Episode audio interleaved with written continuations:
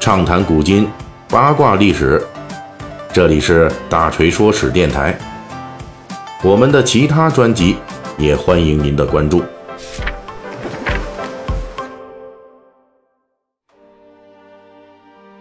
从上一期开始，锤哥的这《三国演义》细节解密啊，我们就已经啊辗转的来到了兖州，我们就开始说这个兖州局势了。那作为这个大锤啊，顺序讲述这个《三国演义》中啊出场未出场的各类割据的军阀这个次序中啊，这个兖州上次呢我们大致捋了一下，跟这有关的军阀那是很多的哎。那么因为这个地方啊，它的地理位置非常重要啊，虽然说面积不是特别大，但是呢人口和资源又特别丰富，所以说这个位置啊非常重要啊。兖州可以说是从东汉末年的乱世开局阶段算起，那局面就非常的混乱复杂，各方势力是错杂交汇。所以呢，我们就从开头开始叙述这兖州，可以用“暗流涌动”这个词啊，先啊作为一个概括。那今天要说的呢，我们就是讲这个东汉末年兖州初期中的最大的一股暗流。这股暗流是谁呢？这就是东汉末年首任兖州刺史刘岱。与东郡太守乔瑁之间的围绕兖州展开的明争暗斗，我们之前曾经提到过，说董卓在入洛阳控制汉朝的中枢之后啊，为了缓和西凉五人集团与东汉士大夫之间的矛盾，曾经先后分封了几批名士出京就任各地州郡长官。其中，在公元一百八十九年，当时担任朝廷侍中的刘岱被董卓派遣去了兖州就任刺史。哎，跟他一波赴任的呢，还有我们之前讲到的冀州牧韩馥等等四人。那这些名士本来就看不上老董，到了地方呢，抓到了这兵权之后啊，立即各动兵马，组织关东诸侯讨董联军。而就在这一次反董大联盟的组建中，另一个兖州地面的强力人物乔瑁发挥了重要的挑头作用。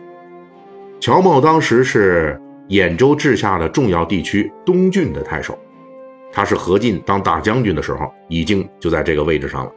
而且呢，还奉何进的命令组织当地兵马啊，起兵拥护何进，来反对太监石常氏。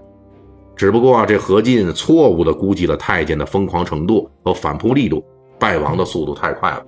所以呢，乔瑁奉何进之命，为太监准备的这批兵马就没用上。但是呢，他很快就等到了下一次机会啊，把这批兵马就用在了董卓身上。公元一百九十年四月，乔瑁伪造文书，以朝廷三公的名义宣布董卓有诸多罪恶，而且挟持天子，图谋不轨，号召各个州郡自行起兵勤王。乔瑁呢，把这事做得很绝很大，他通过朝廷公文的传递路径啊，把这个讨伐董卓的传单散发到了各个州郡。相当于呢，为那些对董卓素来不满、正在找机会要对付董卓的这个各地长官们提供了充分的借口。于是，就在乔茂伪造文书到处散发的这个月，后将军袁术、冀州牧韩馥、豫州刺史孔宙、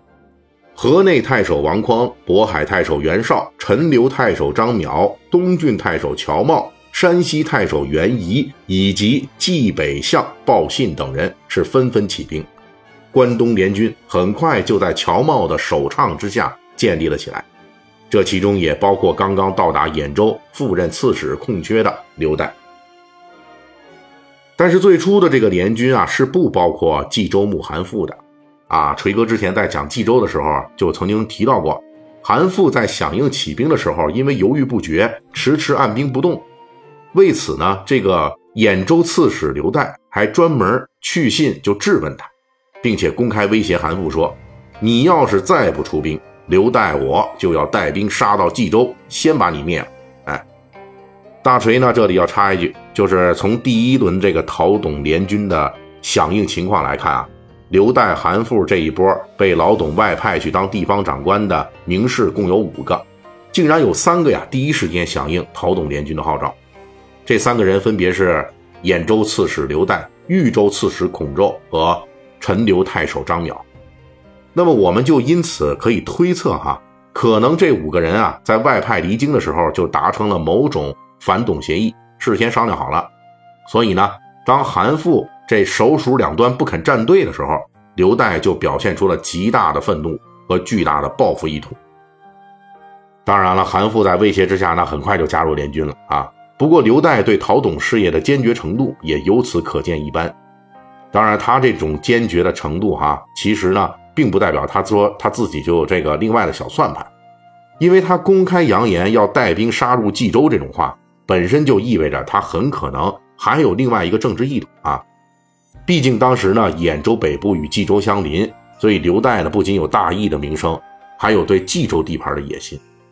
刘岱有这样的实力和野心，那毫不例外了。他勾连袁绍和公孙瓒两个强援啊，实力强劲啊。后来呢，事态就表明，刘岱虽然名义上是一直反对董卓、拥护汉室的，但是他的目标呢，绝不仅仅停留在于此啊。至少对兖州和其他地盘，他有更多的野心。这就是刘岱与乔瑁之间的致命矛盾。我们上一回书就说到。刘岱本人是青州名门啊，叔叔做过太尉，兄弟是扬州刺史，而且他这一门还是皇族。